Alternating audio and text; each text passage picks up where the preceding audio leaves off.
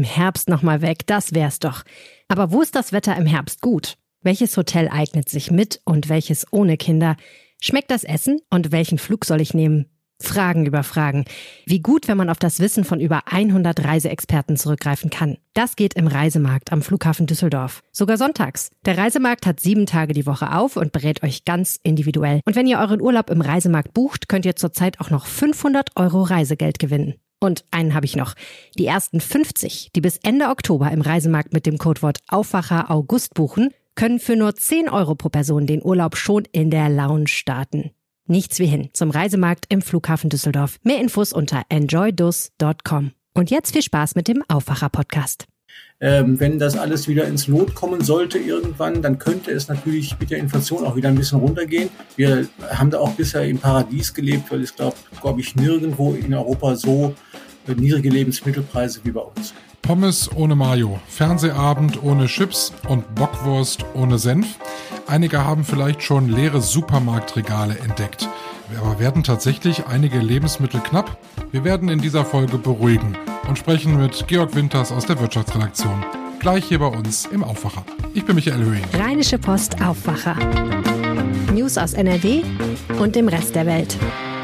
Herzlich willkommen zum Aufwacher am Mittwoch. News und Hintergründe in 15 Minuten. Das ist unser Aufwacher und heute sprechen wir nicht nur über das Einkaufen und die Lebensmittelsituation, sondern auch noch einmal über den Rhein. Der Rhein ist in aller Munde, der Pegel ist heute noch mal niedriger als gestern und die Forderung nach einer Vertiefung des Rheins, sie ist sehr laut geworden. Mal wieder, muss man sagen.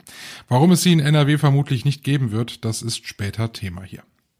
Verhungert sind wir alle nicht obwohl einige in den vergangenen drei Jahren doch recht panisch geworden sind. Einige, nicht alle.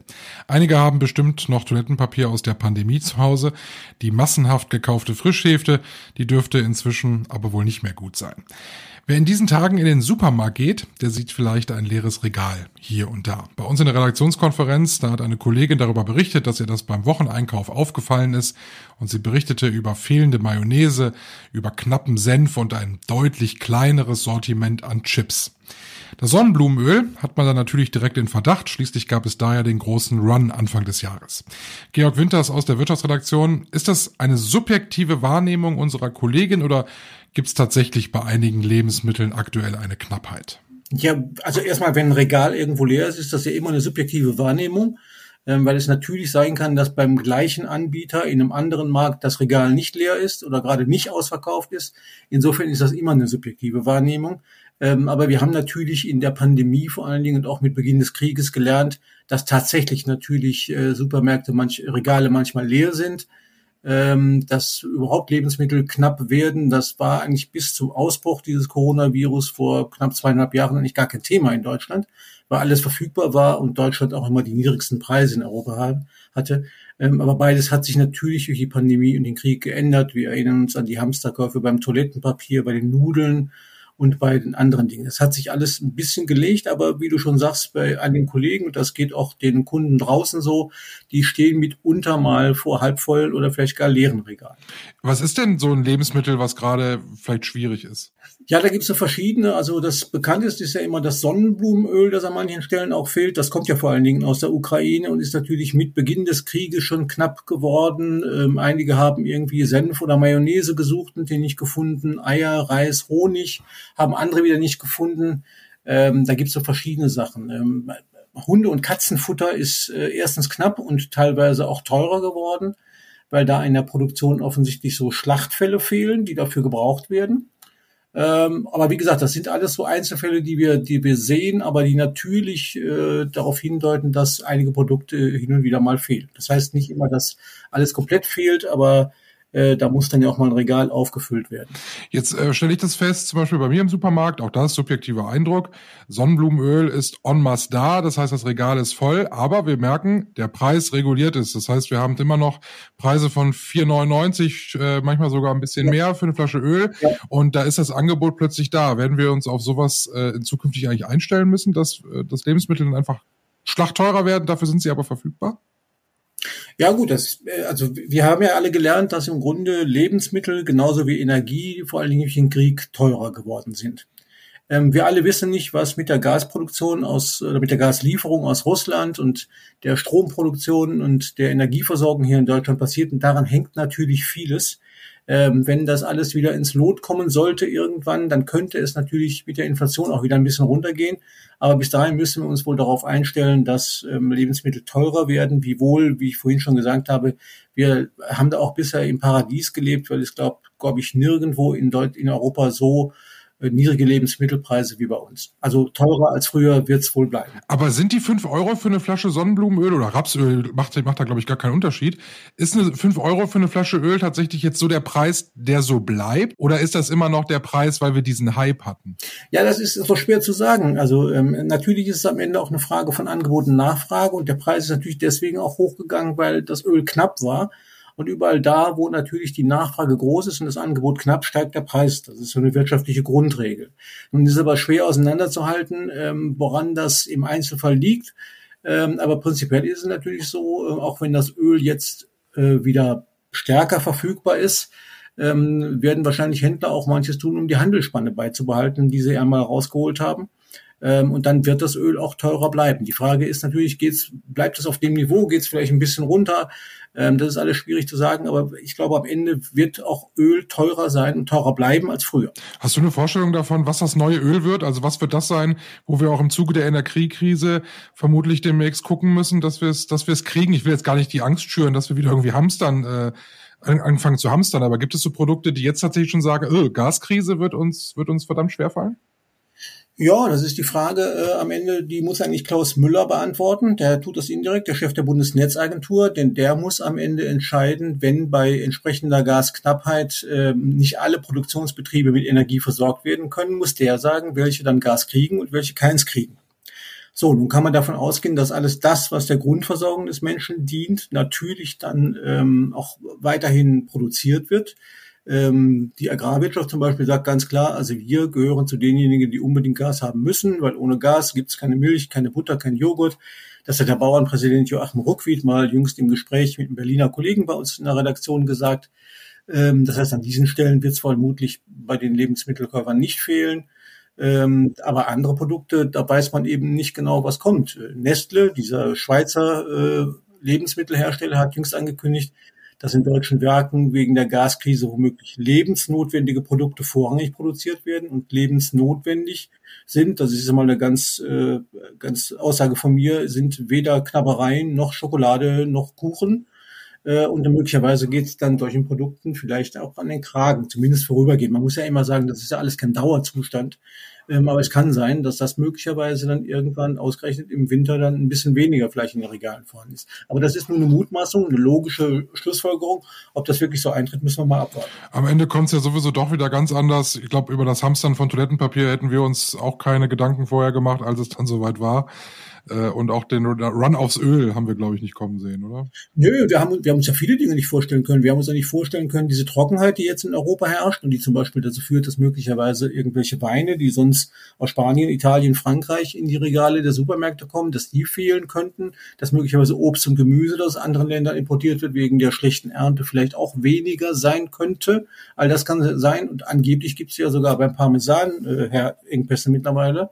Das heißt, diejenigen, die äh, Parmesan äh, gern auf ihre Nudeln packen, die könnten möglicherweise auch ein bisschen weniger kriegen als vorher. Oh, und da hört bei mir persönlich der Spaß auf. Da hört der Spaß wirklich auf bei mir auch. Auf jeden Fall. Aber wie gesagt, das ist alles so, es ist alles eben schwer zu sagen, wo genau da wirklich ein Trend ist oder wo es im Grunde ein zwischenzeitliches Ereignis ist. Das lässt sich eigentlich kaum ausmachen. Äh, und deswegen ist dann eine Prognose auch so schwierig am Ende. Herzlichen Dank, Georg.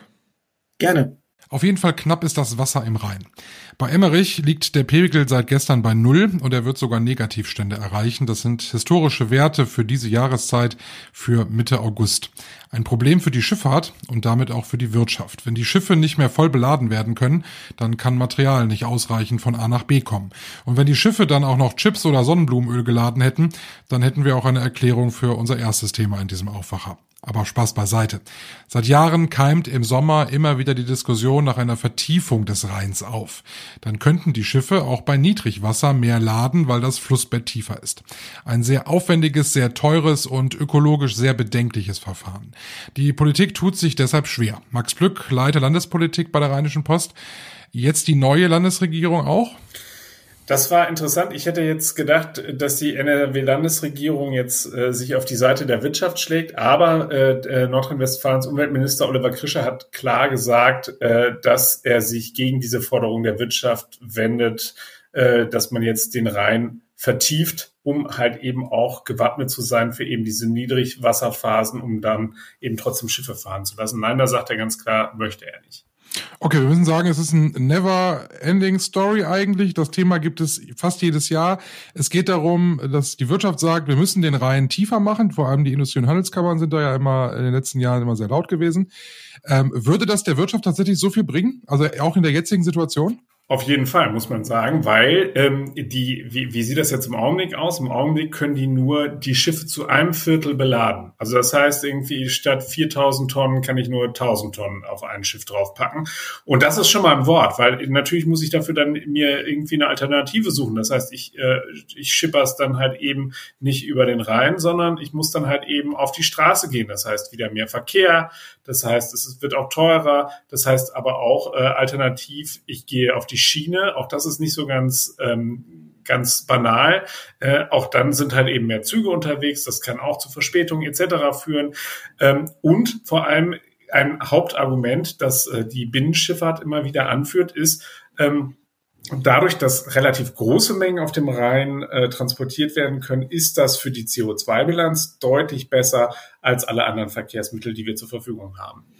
Die aktuelle Absage an die Rheinvertiefung, ist das ich nenne das mal plakativ, ist das typisch grün? Äh, also parteipolitisch, äh, weil die Grünen das eben nicht wollen, oder gibt es tatsächlich ähm, sehr wichtige Argumente, die gegen eine Reihenvertiefung sprechen? Also ich finde diesen Zeitpunkt äh, schon bemerkenswert ähm, und ich glaube, da muss man tatsächlich sagen, hat Oliver Krischer klar seine eigene Position vertreten. Er war nämlich Anfang der Woche ja in der Eifel und hat dort nochmal getrommelt dafür für die Rettung halt eben der Artenvielfalt, also für den Schutz der Artenvielfalt. Und das ist beispielsweise ein Grund, warum man sagen kann, so eine Rheinvertiefung ist nicht unbedingt äh, wahnsinnig gut für die Artenvielfalt, weil wenn ich den, den Rhein vertiefe, also sozusagen tiefer mache, aber schmaler mache, dann hat das natürlich Auswirkungen auf eben diese Auenlandschaften drumherum. Äh, für die ist das, ist das wahnsinnig schwierig und das ist natürlich ein echtes äh, Biotop, was man da hat.